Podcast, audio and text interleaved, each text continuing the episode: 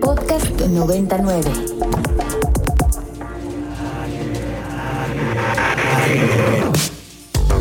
Agenda Ibero. Conversaciones con quienes crean y gestionan proyectos inspirados en el servicio a la sociedad desde el ámbito universitario.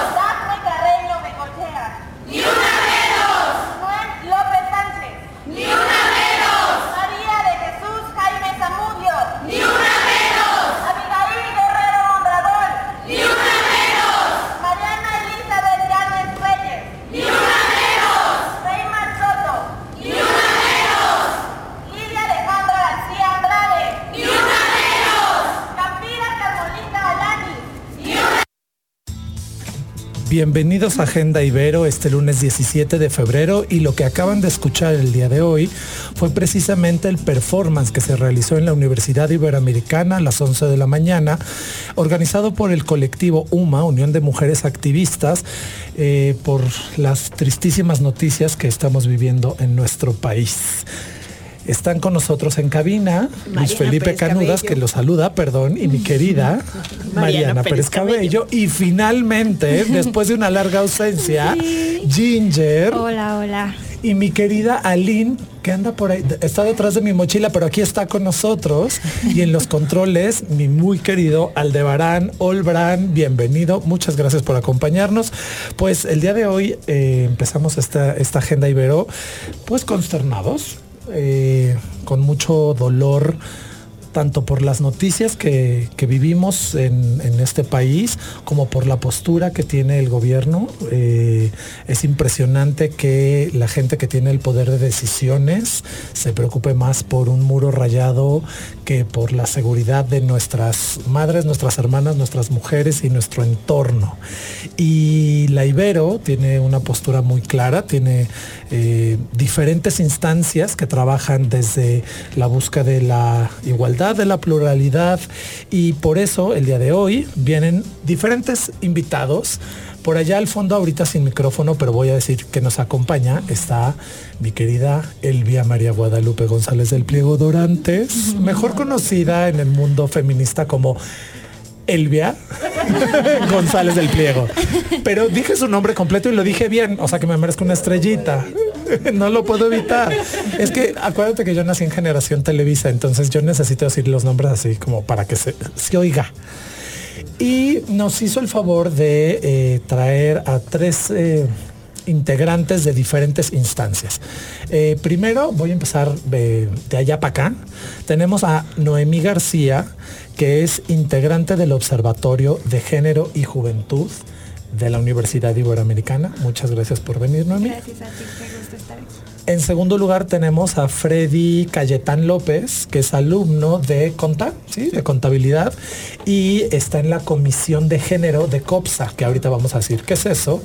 Y nos acompaña también a Anaí Zamora, que también está en la comisión de COPSA de género, pero por la carrera de administración, ¿tengo entendido? Sí. Ay, mira, se apunté bien. No me equivoqué. Bastante bien, Bueno, y antes de seguir, les voy a recordar nuestras redes sociales. Sí, gracias. para, todos aquellos que quieran comentar. Eh, nuestro WhatsApp es el 55 529 25 99 o nos pueden mandar un tweet a arroba ibero99 fm, por favor. Bien. ¿Sí? ¿Sí? Bueno, pues empezamos con los invitados así rapidito. Eh, ahora sí, voy a empezar primero de este lado con mi eh, Anaí. Cuéntanos, ¿qué es esto de la Comisión eh, de Género y qué es COPSA? Para los que no tienen idea de qué es la Ibero y qué es COPSA y qué es esta comisión y a qué se dedican y por qué están aquí hoy. Así rápido. Ok, súper rápido. como sabrán, dentro de la Ibero, pues tenemos representación estudiantil mediante elección. cada carrera, tiene una planilla electa de presidentes, vicepresidentes, consejos técnicos, tesoreros y demás. los presidentes y todos estos grupos de trabajo de cada carrera integramos lo que es COPSA. Ok. Dentro de COPSA también tenemos varias comisiones que se encargan de temas relevantes dentro del Ibero, como género, ambiente, justicia, además cosas que tienen como el objetivo integrar a todo el alumnado justamente a estos temas que están atacando a la Ibero, ¿no? Cosas relevantes que los alumnos nos están... Ojalá fuera nada más a la Ibero y no fuera a nivel mundial y no, y no nos pegara a nuestro país de la manera que nos está pegando mi querida Anaí. Este, sería increíble pensar que solo es algo interno, que fuera, pero... un, que fuera un tema intramuros. Pero claramente eh, el día de hoy tuvimos este el, gusto de que nos convocaron precisamente a este performance, ¿no? Y nos mandaron un cartel precisamente convocando un minuto de silencio eh, y un pase de lista por los feminicidios en México. Y nos damos cuenta que está muchas asociaciones como Disruptivas, IDEFEM, Mituanáhuac, Unidas Colmex, UMA precisamente, Cuarta LA, y ustedes también participaron, ¿no? O sea, es un problema que nos atañe a todos, ¿no? Exacto, y aquí lo que estamos buscando es justamente convocar la participación estudiantil, ¿no? O sea, que no solo se quede en algo de, ah, ok, pasó y ya, no, sino realmente convocar a los alumnos a que se integren y se enteren de lo que está pasando fuera de la Ibero, ¿no? O sea, la Ibero no es solo un mundo chiquito, ¿no? Entonces, eso es lo que estamos haciendo con COPSA y las comisiones demás. También pues estamos en conjunto con las demás instancias de la Ibero, como los CREAS, eh, los PILUS, todo eso. Ok, Freddy, cuéntame tú como estudiante de contabilidad, ¿por qué te acercas y cuál es tu función dentro de esta comisión eh, de género de ENCOPSA? Bueno, creo que para mí siempre ha sido muy importante mantener esta visión de lo que es el feminismo en la actualidad y pues en la sociedad, lo importante que son las mujeres dentro de la sociedad, porque prácticamente son un pilar muy importante. Eh, estas comisiones, tú eliges a cuál quieres este, laborar. Este, O sea, ustedes como estudiantes les dicen, hay estas comisiones, ¿cuál te gusta? Exacto. Y ustedes eligieron la comisión de género. Sí, Ok. eh, somos como los dos que estábamos principalmente en la comisión de género. Bien. Y pues esto, como brindar este soporte, brindar esta orientación a aquellos que necesitan eh, atender más como este tipo de necesidades.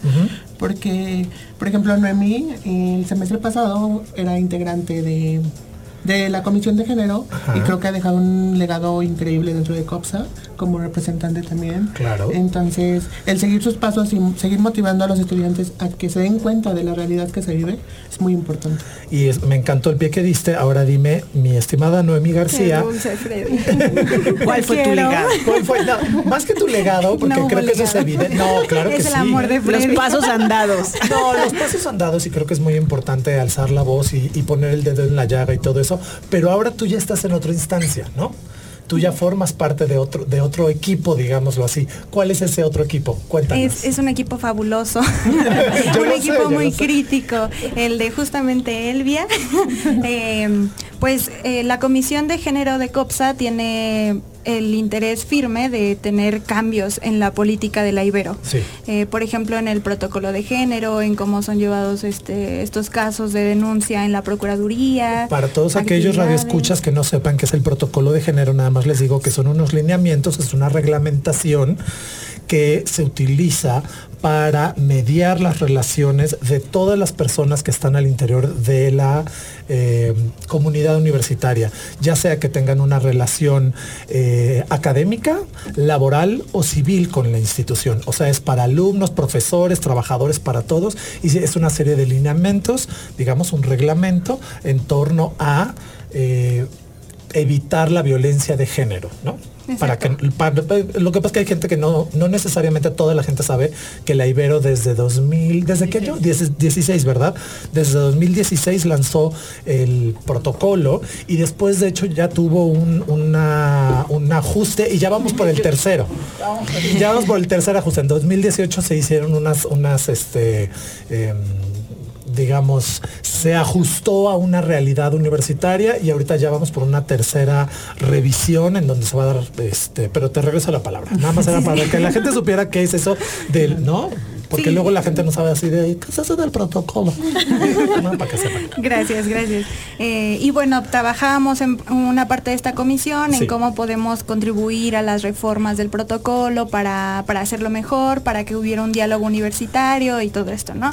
Entonces así conocí a Elvia. Eh, bueno, yo la conocí en otras instancias. que es difícil no conocer a Elvia si uno pone en pie en esa universidad. ¿no?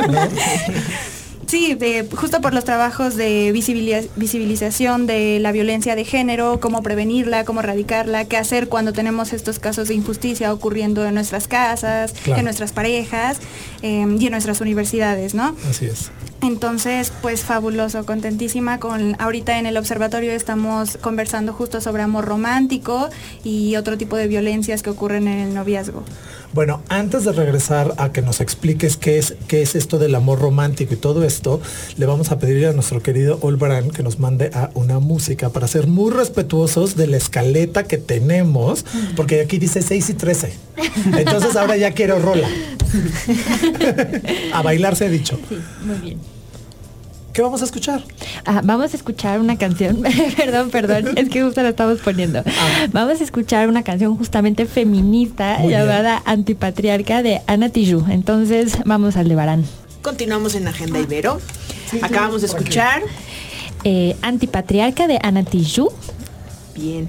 Y bueno, la intención de este programa era en un principio hablar de amor romántico y violencia en parejas hetero y LGBT en el contexto del 14 de febrero, darle un giro a estos temas, tomarlo en serio. Pero después nos encontramos con tristes noticias en nuestro país feminicidios y violencia permanente contra la mujer. Y bueno, ahora sí vamos a abordar este tema con ustedes, que son los jóvenes.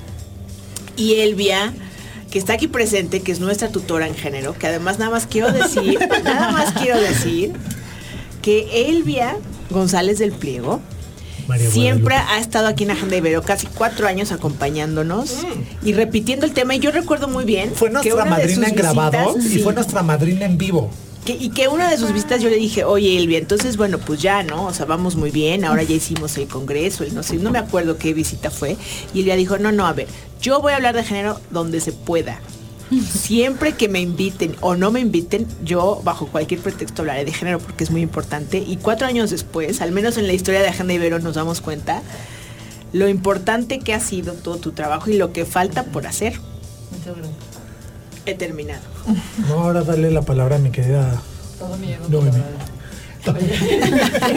no, ah, ¿sabes qué? Es que ahorita que dijiste de los, de la- justamente para darle la palabra a Noemí y a a los demás compañeras y compañeros que están acá, yo creo que podemos, podemos abrir eh, con el horrible titular que pusieron en el eh, feminicidio de Ingrid, Ay, sí. el medio este que puso Cum- Cupido tuvo la culpa o Cupido La mató? Cupido. Cupido la mató. Cupido la mató. Ahí, ahí es nada más para abrir boca a la discusión, lo que, la relación que tiene el estúpido amor romántico con todo esto, ¿no? Estas creencias de que el amor mata, la pasión mata, el crimen de odio, los celos te pueden matar y entonces se justifican las agresiones. Digo, para abrir boca y empezar a desmitificar todo este, eh, todas estas terribles ideas de que el amor se puede morir de amor o, o que el Ay, amor sí. todo lo puede y todo lo soporta y todo lo perdona y terminamos muertas varias, ¿no?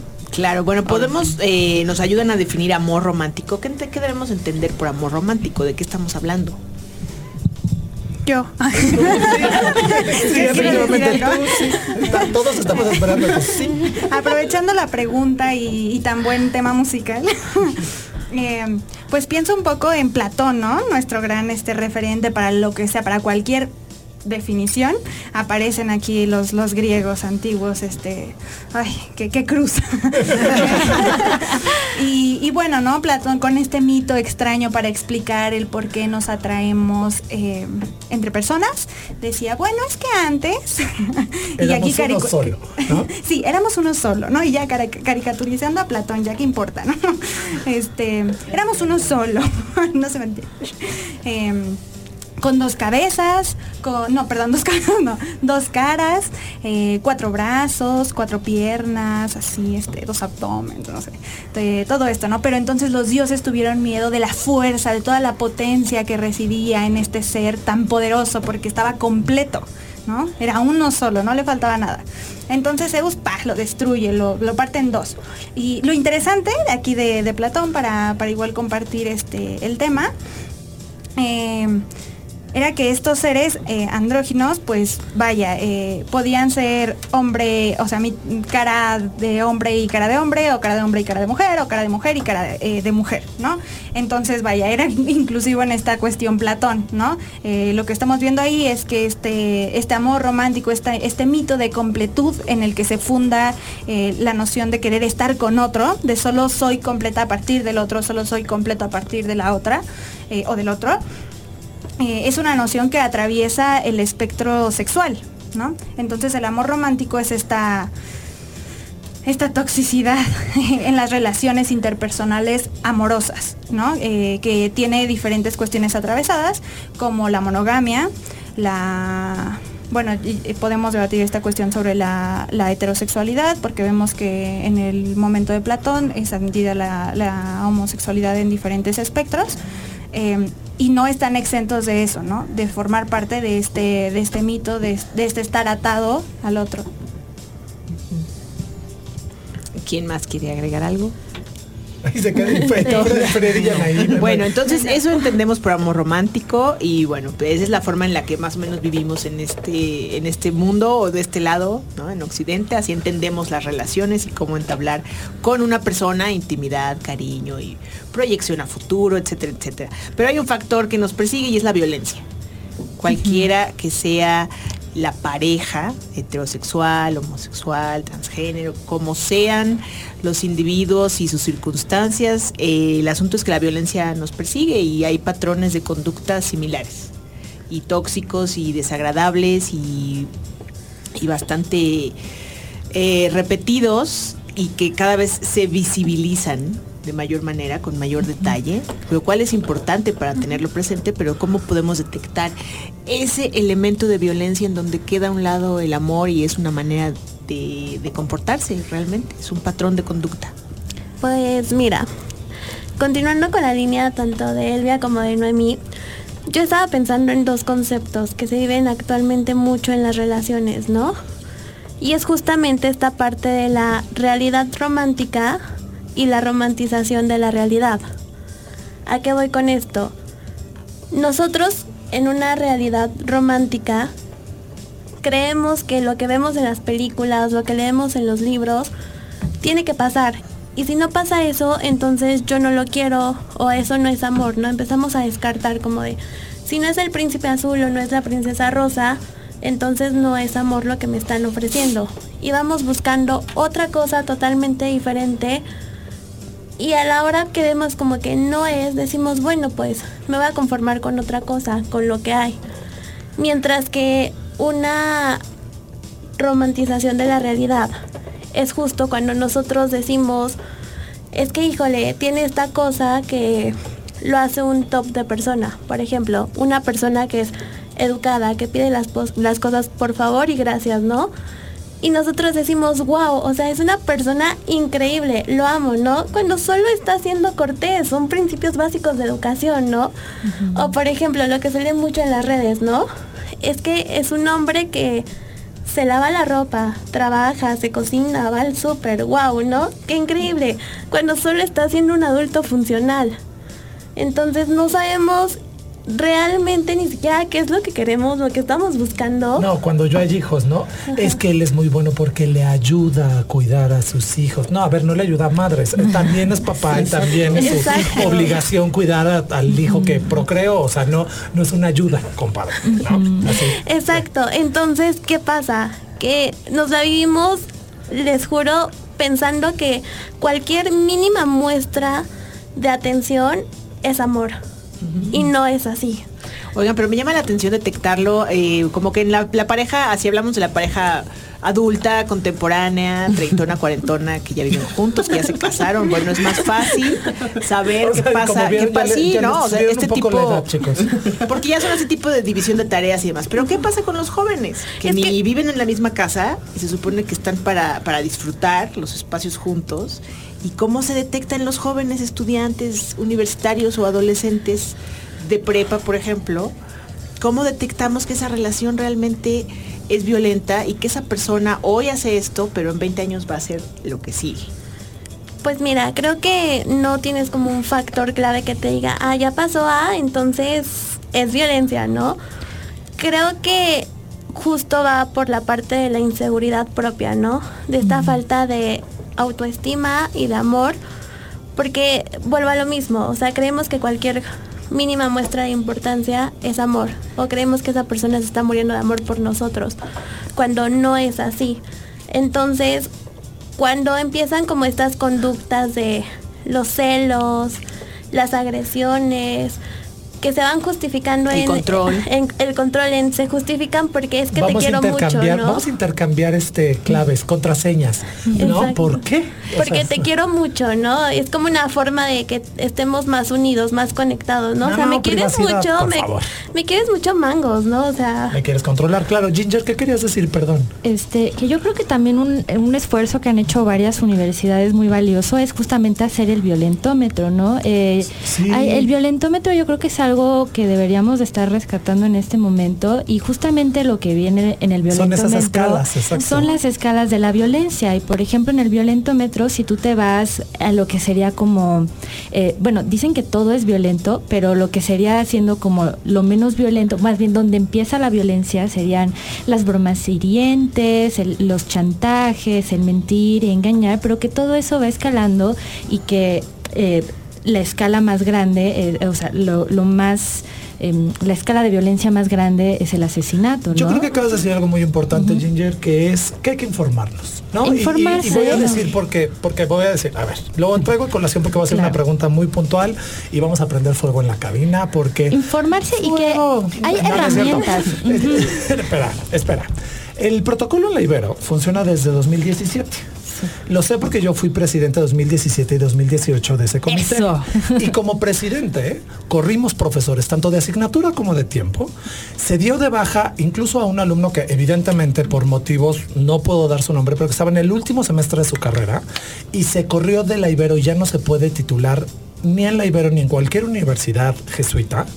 Y a otros dos que iban a la mitad de su carrera se les dio de baja total y a otros alumnos se les dio de baja parcial y los mandamos a cursos. ¿Por qué? Porque en la Ibero hay una necesidad de reeducar a la gente. Entonces no es ir eh, con escobas y trinches a quemar el cuerpo de Frankenstein, sino es reeducar a la gente para reinsertarla en la sociedad. Entonces es muy importante saber esas escalas, conocer el protocolo y todo eso. Pero además, en 2019 se atendieron 27 casos en la Procuraduría de los Derechos, perdón, o sea, llegaron más, pero que tenían que ver con género, que se mandaron al comité de género fueron 27 casos. De esos 27 casos ya se dictaminaron 20. De esos 20 hay tres casos que son de hostigamiento sexual, o sea, fuertes, digamos, en donde cuando se comprueba la violencia de género, a los profesores se les ha dado de baja de esta institución. Nada más el año pasado se les dio de baja a dos profesores de tiempo completo y a otros tantos de asignatura, de baja definitiva. Entonces me llama la atención, querida Noemí, que veo que aquí hay una foto que estás parada ahorita a las 11 de la mañana que dice el protocolo de género de la Ibero es puro atole con el dedo. Me parece grave en función de que en la Ibero sí, desde hace tres años se hacen cosas muy puntuales y yo sé de primera instancia que tú has tenido reuniones con la actual presidenta del Comité de Género que te ha explicado qué se ha hecho, cómo se ha hecho, con quién se ha hecho y por qué haya gente que se le dice, ok, te vas nada más a tomar un curso y vuelves. ¿Por qué consideras tú que, es eh, que el protocolo es atole con el dedo? O sea, ¿qué más tendría que hacer la universidad desde tu perspectiva como alumna y desde tu perspectiva como integrante de este observatorio de género? ¿Puedo, puedo intervenir dos segundos? Sí, dos, Para tres, no, las para que no sean. Sí. Este, ok. Eh, a medida que pasemos a la parte de, los casos que han habido en Libero, yo creo que es interesante ligarlo con el amor romántico, que es lo que nos trajo aquí el día de hoy, que es justamente la cantidad de casos que hemos tenido por compartir contraseñas, porque se terminan las relaciones de pareja y no se entiende que ya se terminó y entonces empiezan a perseguirse y a eh, eh, acosarse y a insultarse y a querer culpar a la otra persona de haber roto. Eh, o se le empieza a inculpar de tener otras relaciones. O calificar de esta persona es XY y, y compartir fotos y compartir Sí. videos cuando se compartieron dentro de una dentro relación. de una relación íntima. Exacto. O en el caso del profesorado también de quien piensa que un piropo o que hacerse el galán o que invitar a la alumna a tomar un café es, es una galantería, ¿no? Entonces, con todas estas O esta frase confusiones de la convencí. De la convencí. Entonces, todas estas cuestiones que tienen que ver con el, entre comillas, galanteo, con el ser romántico, ser atento, eh, se, se llega a confundir con una terrible falta de respeto, ¿no? Entonces, eh, y con amor romántico cuando de nada tiene, eh, cuando nada tiene que ver con, con ello, y son los casos que nos ha tocado de alguna manera escuchar que han llegado directamente aquí al al comité, a la Procuraduría, que han tenido que ver justamente con amor romántico, cómo nos confundimos y pensamos que el control, que los celos, que el hecho de que el chico le compró y se gastó todo y hasta se endeudó por invitar a la niña a todos lados y él pensaba que con eso iba a tener derecho a quién sabe cuántas eh, prerrogativas sobre el cuerpo de ella, ¿no? Entonces, muchas cuestiones que, que estamos viendo que tienen que ver con estas construcciones de amor romántico y que realmente nos dejan muy mal parados, muy mal parados y que el día de mañana justifican agresiones, violencias e incluso hasta un horrible feminicidio. Bien, vamos a hacer un corte y regresamos para cerrar con este tema y Sí, dar eh, todas las vías de información. vamos al corte y regresamos al cierre.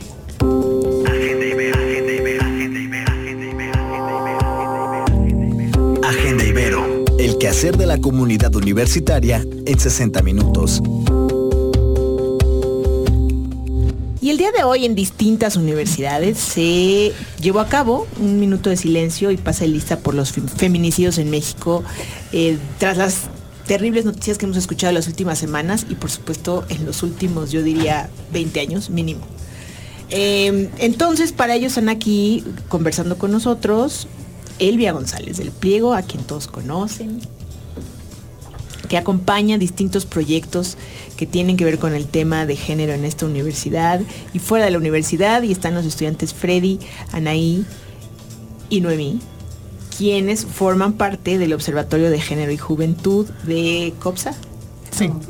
¿No? Programa de género e inclusión. Programa, de género esta inclusión. Noemí y Freddy Yanaí de COPSA. Sí, Exacto. ahí está, Ah, ahí está la división. Ahí está la Ahí diferencia. está la división. Bueno, bien. Y entonces, bueno, nuestro pretexto del tema del... del- a ver, el pretexto era hablar de amor romántico y violencia como eje, pero bueno, lo que lo importante aquí es saber que nos están escuchando, que después de lo que sucedió hoy al mismo tiempo a las 11 de la mañana en distintas universidades, lo importante aquí es saber a dónde acudimos si detectamos violencia, tal vez en otras parejas, que haya alguien que necesite apoyo, si alguien de ustedes necesita apoyo, a dónde acudir dentro de esta universidad. Y también las personas eh, que sienten que están en- entrando en un nivel de violencia que no pueden controlar, ¿no? En- tienen dudas de lo que están haciendo con su situación de pareja, ¿no? En la convivencia, que esto ya no es sano. ¿A quién pueden acudir? Si quieren hablar con Elvia directamente, con ustedes como estudiantes, eh, ¿qué, ¿qué vías tenemos? Pues una, un primer contacto muy importante es acudir con Elvia, la mamá de todos. O sea, a partir de ahora te podemos pedir fin de semana. Perdón, domingo. Eh, sí, es este un, un muy buen primer paso, es un paso opcional antes de acudir a la Procuraduría, pero vaya para platicar, ¿no? Porque a veces es muy difícil eh, darte cuenta que estás siendo violentada o que estás violentando o que, o que alguien que quieres mucho está siendo violentada. Eh, entonces es un muy buen primer paso en el que puedes este, sacarte como de todas estas dudas, ¿no? De que te dicen, ay, es que estás exagerando. Es que eso es normal en las parejas. Es que así te demuestra que te quieres, que él no sabe, va a aprender. Enséñale, maternalo, ¿no? o sea, exacto. entonces Elvia es un muy... Elvia y todo el programa de, de género e inclusión son un... Un muy... El gran No, programa. Acabas de decir una cosa súper importante. Claro, yo creo que nada que te haga sentir mal Exacto. eh, debe de ser, ¿No? debe de estar bien. Piensen en- nada, en, yo- nada. Yo, por ejemplo, vi La Bella y la Bestia, ¿no? Hace años y me encantaba. Ahora veo La Bella y la Bestia y quiero quemar a la bestia. porque, durísimo. no, porque le está enseñando a todas estas niñas menores de edad a que tienen que domar a la bestia. ¿Y cu- ¿Cuál fue la palabra que Sí, utilizaste, sí. Noemí? Maternar. Maternar y aguantar, porque entonces debajo de esa cosa peluda y horrorosa, ¿no? Literal. Literal. No, hay un castillo y amor y felicidad. No, no es cierto. No. Embrujado, o sea, no es responsable. No es él no es responsable, ¿no? Exacto. Es Lo embrujó una mujer. amargado. una mujer, mujer o, amargada. o en su caso el neoliberalismo embrujó al país. No, el neoliberalismo embrujó al país y entonces pobrecitos de nosotros, ¿qué podemos hacer? No, no, no, señores. Oye, Es que vamos a sí, necesitar está otro programa completo No, para pero que ustedes. Vámonos. Eh, la verdad me preocupa que no he dejado hablar a Freddy, porque yo, o sea, yo, yo puedo hablar este por la sí, voy a ser la vocera. Eh, yo creo que eh, pues es muy importante que las voces de- que no tienen tantas plataformas como la comunidad LGBT más eh, tengas oportunidad de ser escuchada y esta es una plataforma que llega a muchísimos estudiantes. Entonces, como resumen de mi, de mi respuesta a esta de a qué instancias acudimos, yo acudiría a, a Elvia, al programa de género e inclusión, y después este, pues ellas te informan un poco de cómo es el protocolo de género, del que ya después hablaremos, ah, trayendo a colación la pregunta de, Luis Fe. Pero vamos a tener que hacer otro programa para eso, porque sí efectivamente creo que necesitamos mayor apoyo institucional para darle celeridad a, a los dictámenes, porque son muchos los casos, pero efectivamente la Ibero sí está haciendo algo, pero creo que queda la invitación abierta, Noemí, para que vengas y Gracias. hablemos de eso y con las partes además. Creo que sería muy importante poder invitar a Mariana, Dobernic, a Jimena Ábalos, a bla bla para hablar de números, para hablar de ese tipo de cosas. Muchísimas gracias, chicos y sigan adelante. Creo que es muy importante lo que están haciendo en verdad. Perdóname. ¿No? Muchísimas gracias en verdad. Muchísimas gracias. Y nada más digo, lo último decir, el amor romántico también sucede en la comunidad LGBT, no es privativo de una Claro. relación entre hombre y mujer. Gracias. Exacto. Muchas gracias. Gracias a todos. No, en verdad muchísimas gracias. Besos. Gracias. Pero Y en verdad- mi correo. ¿Eh? Tienes mi correo. No, pero este, lo busco, lo prometo que sí. ok. Lo prometo que sí, lo prometo que sí, me encantará. Y continuamos con el programa, porque ya, hay, eh, como siempre, hice un despelote con todo y nuestra escaleta que muy amablemente nos hizo producción. Pero ya entraron nuestros siguientes invitados, mi querido Patricia Gutiérrez Franklin, que viene corriendo con su cola de caballo y sus lentes y todo, eh, llegando. Bueno, por lo pronto les voy a dejar nuevamente nuestras redes sociales. Apunten Facebook, Twitter, Facebook Ibero99, Instagram también, YouTube también, Spotify también. Y Twitter Ibero99 FM. Nuestro teléfono en cabina y WhatsApp 55 529 25 99. Este programa se repite los sábados a las 8 de la mañana. Y si están escuchando en sábado, pues pueden mandar todos sus comentarios a nuestras redes sociales y les daremos seguimiento du- sus dudas, etcétera. Y bueno, tenemos un regalito de la Dirección de Publicaciones que se llama Historia de la Iglesia en México, Antecedentes Ibéricos, tomo 1. El autor es Gonzalo Valderas Vega. Y para cualquier interesado, aquí está el ejemplar. Llámenos 55 529 25 99 y también nos harían un gran favor en decirnos qué tipo de publicaciones les gustaría que pudiéramos dar de regalo aquí en Agenda Ibero. Entren al catálogo y hay un montón de cosas para todas las disciplinas eh, en las publicaciones de la Ibero. Bien, Ginger, continuamos. Eh, tenemos también a una invitada especial de posgrados, tenemos a la doctora Aletia, que nos va a hablar sobre el posgrado de letras modernas que ella coordina. Aletia, doctora Aletia, por favor cuéntenos un poquito más acerca de este posgrado brevemente. Claro que sí. Eh, muchas gracias por la invitación y comienzo. Les hago una extensa invitación para que si están interesados en estudiar un posgrado, es decir, una maestría o un doctorado en letras modernas, se acerquen con nosotros. La maravilla ahora en 2020 es que actualizamos el plan de estudios y una de las eh, cosas que logramos fue hacer visible la- las líneas de investigación y los proyectos de investigación de nuestros profesores. Entonces ya están en los planes de estudio y va a ser de verdad una, una gozadera que puedan estar con gente que tiene una trayectoria de más de 40 años a la par de estar con personas que acaban de comenzar su vida académica Y eh, bueno, ¿qué les puedo decir? Yo estoy bastante emocionada, eh, creo que se van a divertir, creo que van a aprender mucho y fundamentalmente los vamos a ayudar en este camino de la investigación. Si quieren saber más sobre el proceso de admisión, sobre becas, becas Ibero, eh, becas PNPC que tienen que ver con CONACIT y becas de Relaciones Exteriores, les pide que se comuniquen con Marlene López del Villar a la extensión 4530, en el teléfono, digamos, genérico de la universidad, que es 5950-4000, y también a la extensión 7482. Si quieren hablar solamente conmigo, pueden comunicarse a la extensión 4615 y el correo electrónico es aletia con arroba. Muchas gracias, Aletia. Muchísimas gracias, Aletia. Y Patti, por fin te tenemos de vuelta, egresados. Sí, nos habían olvidado, nos habían dejado. de Nunca te olvidamos, Estamos- Patti. Estás- Nunca. Sí. Nunca te olvidamos. Patti. Pero como dijo MacArthur, volveré. Volveré. expediente abierto, exactamente. Oye, Pati, como siempre, ya vimos el currículum de Vicente Benítez Hernández, que es nuestro invitado el día de Feliz de, tener hoy a Vicente entre nosotros, que además es egresado de comunicación. La, la novedad es que, bueno, tiene algo súper interesante que platicar, pero yo les quiero compartir que además que ha sido alumno de Luis Felipe, fue miembro del staff del 70 aniversario para cuando la inauguración.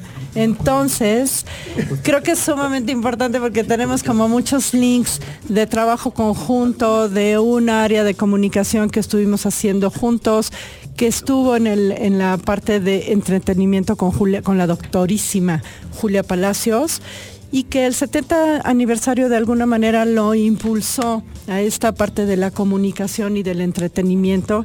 Y es ahora que le vamos a, a preguntar qué ha sido la Ibero para él y por qué, cómo se siente como director de comunicación de la Federación Internacional del Automóvil. Bienvenido, Vicente, Vicente. bienvenido. Muchas, muchas, muchas gracias. Eh, híjole, creo que la Ibero fue de las mejores decisiones que he tomado en mi vida ¿eh? en comunicación. Eh, fueron cuatro, cuatro años y medio, casi cinco, porque me retrasé un semestre, en el que aprendí tanto de humanidades como de crítica hacia la misma universidad y a todo lo que veía todos los días. Pero eh, más enfocado en comunicación, creo que los maestros hacen una gran diferencia cuando ya te ves en el mundo laboral, ¿no? Es esa pequeña diferencia que tienes con, con personas por las que compites por un puesto, ¿no? Y como bien dice Patti, fui parte del 70 aniversario de la Ibero, en el que prácticamente la Ibero se convirtió en mi casa seis meses, ¿no? El rector Morales nos ofrecía muy amablemente el sillón de su oficina para dormir, porque éramos, creo que 12, 13 personas que estábamos de día y de noche en la Ibero, ¿no? Y era un espectáculo de luces el que se planeó, entonces teníamos que ensayar en la noche y en el día estar coordinando diferentes cosas, los proveedores, qué iba a pasar, ensayos, todo esto. Entonces ensayábamos en la noche y eh, pues sí, vivimos aquí casi seis meses. eh, y justo fue cuando ya vi que la producción de eventos y comunicación estratégica y relaciones públicas era lo que, lo que iba a hacer y pues ya llevo siete años en el mundo laboral. Oye, y no en cualquier ámbito, porque estás en esta Federación Internacional de Automóviles. Del automóvil, ajá, que FIA es... México, capítulo Exacto. México, entendemos. Exacto. Y bueno, pues obviamente para todos aquellos fans en, en tu especialidad que es relaciones públicas, pues has estado encargado de, eh, bueno, Fórmula 1, Fórmula E, World Rally World Rally Championship, que es el- la fecha que se hace en León. Y además encargado del programa piloto Girls on Track. Sí, así es. Y ese a mí me gustó, que es una iniciativa para una iniciativa global que busca Así es. acercar el automovilismo a mujeres jóvenes entre 8 y 18 años. Así es. Cuéntanos un poquito más. A mí se me hace bien interesante porque siempre, desde chiquitas, yo creo que siempre nos han dicho a las niñas, no, pues tú Barbie, sino coches, ¿no? Y eso, ese, ese romper ese estereotipo de, Sí, claro. de- aparte niñas tan jóvenes, 8 años. Cuéntanos cómo es eso. Mira, ¿Cómo- es una división de la FIA que se llama FIA Women in Motorsport, que es liderada por mujeres, operada por mujeres, y en el que tuve una gran experiencia trabajando con ellas. Es, como dices, un programa de ni- para niñas de 8 a 18 años que te inician en el cartismo. todos los pilotos profesionales de rally, de la categoría que quieras, inician en los, en los karts. Entonces, eh, es un programa además completamente gratuito que viaja por todo el mundo con la Fórmula E, que es la fórmula eléctrica, que fue el sábado pasado en México, de hecho. Y eh, México fue el primer país en el que se hizo este programa de Girls on Track. Tuvimos a más de 200 niñas entre, un, entre viernes y sábado del 2019, en el que era, tenían que eh, probaban todas las partes en las que puedes trabajar en el automovilismo, ¿no? no en el automovilismo no solo puedes ser piloto, puedes ser ingeniero, puedes ser reportero, puedes ser eh, promotor de la seguridad vial, que es uno de los ejes rectores de la FIA en el mundo. Entonces, fue, para ser honesto, la verdad es que yo no esperaba tantas niñas que estuvieran ahí participando, pero el día que hicimos eh, como un curso de bienvenida en el que les platicamos de qué iba a ser el programa, les dimos el horario y veía llegar y llegar y llegar gente, decía, Cristo, no vamos a lograrlo con esto.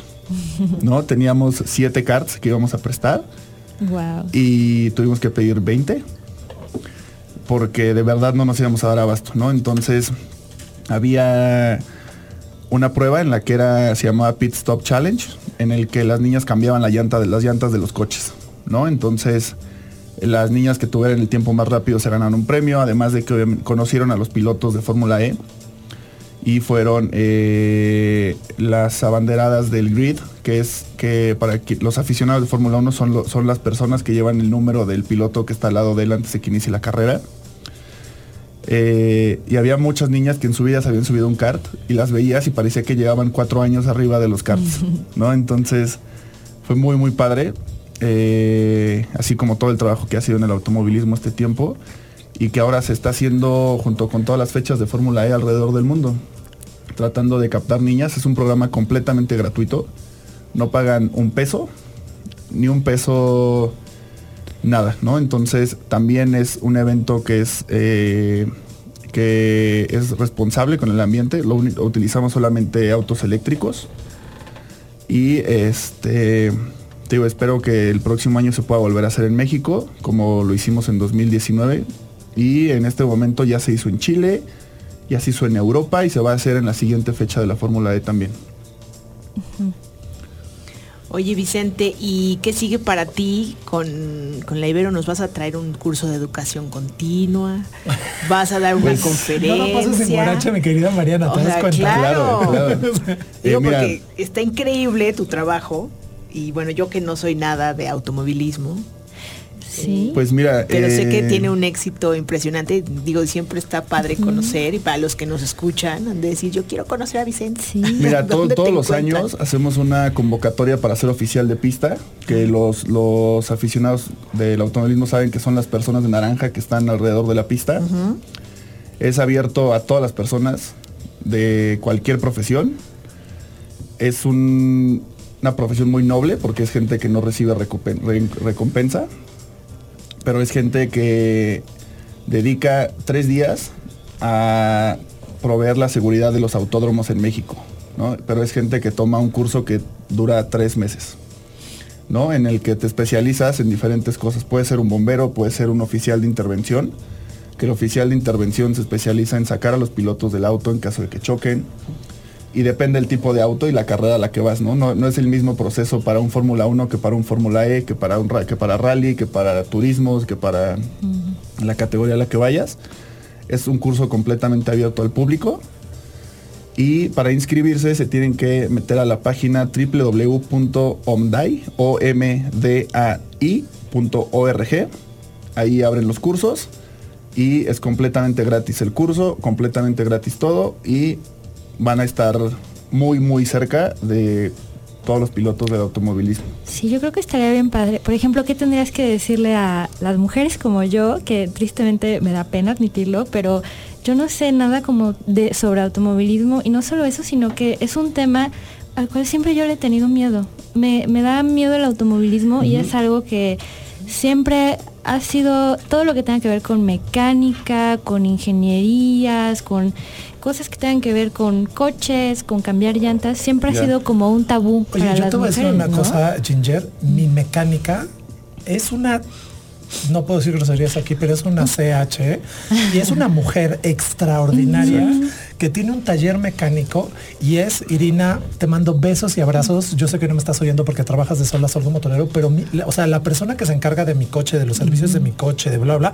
es una mecánica y es una fregona y tiene su taller como si fuera un laboratorio de química de perfecto. Entonces, yo conozco extraordinarias mecánicas y yo creo que, como tú bien dices, hay una creencia, ahorita Aldebarán decía yo, a mí no me gusta eso y también me da miedo. ¿no? Por ejemplo, a mí me costó mucho trabajo aprender a manejar, no era algo que era importante para mí, pero efectivamente si hay un estereotipo Sí. de rol de gene- genérico en torno al automovilismo No, y a todas las entenderlo como actividades. deporte, ¿no? Como Sí, mira, un deporte, una eh, disciplina sí. de Justo en, en Fórmula E hay una chica que se llama Susie Wolf, que fue de las primeras mujeres que se convirtió en un piloto de prácticas de Fórmula 1. Hay una colom- chica colombiana que se llama Tatiana Calderón, que es una excelentísima piloto, excelentísima piloto de autos. Y es un mundo que está listo para que más mujeres estén presentes todo el tiempo en el automovilismo, ya sea como ingeniero, como jefe de equipo. Susie Wolf en este momento es directora de una escudería de Fórmula E. Entonces, eh, está preparado. O sea, yo lo he visto en los oficiales de pista y es- el, el puesto de un oficial de pista se divide. Hay un bombero, hay una persona de intervención, una persona de, persona de señalización, que son las personas con las banderas de colores, que cada bandera significa una cosa. Y hay muchas mujeres que son jefas del puesto de intervención. Y el ser jefa de un puesto de intervención significa que las ocho personas que están ahí dependen de ti. Si ellas no te dicen, entra a la pista, no entras. O si ellas no te dicen bandera amarilla, no hay bandera amarilla, ¿no? Entonces, y son mujeres que les apasiona el automovilismo y que les encanta y que le dan los fines de semana a viajar por México a los, a los diferentes autódromos, diferentes categorías, a ver el automovilismo porque aman el deporte y porque se lo inculcan a, su- a sus hijas, ¿no? Yo he visto mamás que llevan a su hija a ser por primera vez oficial de pista de 19 años. Y seguramente esta niña va a llevar a su hija a ser oficial de pista después. ¿no? Entonces padre. es un deporte muy, muy bonito, muy interesante, de mucha estrategia y en el que te digo, yo creo que está listo para que muchas mujeres más eh, eh, sean parte de, de este deporte. Pati. Este es un sencillo mensaje para todos aquellos que cuando alguien da vuelta en U de forma equivocada piensan, seguro es una señora. Ah, pues no. Sí. Para que vean que hay profesionales, que hay gente que se está preparando, que las mujeres están interesadas en temas tan absolutamente sofisticados que siempre fueron en- de alguna manera designados para los hombres y hoy están tan competitivas como en otras áreas. Claro. Yo me acuerdo mucho que cuando yo estaba más chiquita iba a clases de ballet y yo estaba bien impactada porque había una chica que era más grande que nosotras y cuando yo le preguntaba que qué hacía, ella decía que su sueño era trabajar en, en- en- en mecánica y en los coches. Y es, es bien impactante porque cuando creció este me impactaba porque yo la seguía viendo en redes sociales y sigue bailando ballet en las mañanas y en la tarde trabaja para Fiat. Entonces es bien Bueno. interesante Bueno, ver, ajá, entonces eh, no sé si me está escuchando, Isa, le mando un, un beso muy grande, pero es bien, es bien padre ver justamente cómo las mujeres podemos estar en estos dos mundos, ¿no? El ballet, la mecánica y cómo se pueden complementar súper bien. Y mm, oye Vicente, hace ratito dijiste algo que me llamó muchísimo la atención. Veo que eres como muy joven y estamos en Agenda Ibero y, Sí. y- y lo dijiste, dijiste que cuando estabas aquí en la carrera eh, hubo, hubo muchas clases que, que te formaron mucho como humano y que te, que te hicieron como una persona más sensible y no sé si eso impactó mucho como en tu ámbito laboral posteriormente. Eh, Sí, o sea, yo recuerdo... eh, ¿Recuerdas algún profesor en algún particular? profesor en Mira, particular o alguna particular. materia, alguna materia tal vez de género, no sé. o- Recuerdo eh, cuando hicimos el 70 aniversario vino gente de Ocesa, ¿no? que, que es un monstruo de la- del entretenimiento en México. Y la persona que era el líder del equipo de Ocesa me dijo, en producción tú tienes que ser la persona más amable hasta con el que te abre el autódromo. Porque si esa pero si llegas media hora antes y necesitas que te lo abra y no eres amable, no te va a abrir. Tienes que ser amable y la mejor persona con todas las personas involucradas. Así seas el jefe del proyecto, tienes que ser amable con todas las personas. Y eso es algo que pasa en la Ibero muchísimo, ¿no? Aprendes muchísimo de la igualdad entre todas las personas, la hermandad que haces con la gente de la carrera de Luis comunicación. Felipe lleva aquí 40 años, no aprende nada, pero sí, sí. Pero sí. lo siguen intentando, lo siguen intentando, lo siguen intentando, lo siguen intentando educarme. Sí. Este, sí, o sea, justo es esta parte de, de humanismo con los maestros y de la igualdad con- con- entre todos los, los humanos que, que estamos en, en un evento, por así decirlo. No, de Fórmula 1, por ejemplo, éramos solamente de la parte de FIA, oficiales de pista eran casi 700 personas. ¿Qué? ¿no? Entonces es gente que, te digo, da su tiempo, ¿no? Entonces eh, no puedes hacer nada más que agradecerles el que están en el autódromo desde las 5 de la mañana y se van a las 9 de la noche. Y al día siguiente es lo mismo, y al día siguiente es lo mismo. Entonces es, es, es muy, muy padre ver que la gente tiene la oportunidad de dedicarse a lo que ama. Claro. Patti, eh, para despedirnos. Para despedirnos dos cosas, eh, el egresado responsable que nos apoyó en el 70 aniversario es Enrique Strauss y Claro. su hijo Alejandro Strauss, que a quienes seguramente tampoco nos están escuchando, pero no importa, les mando un gran abrazo, fueron la esencia de esta celebración, de la ceremonia de inauguración en el 70 aniversario y cerrar rapidísimo con una invitación para la próxima edición del la del jueves del egresado Ibero con un egresado destacadísimo que Este es Francisco 20, ¿no? Galán.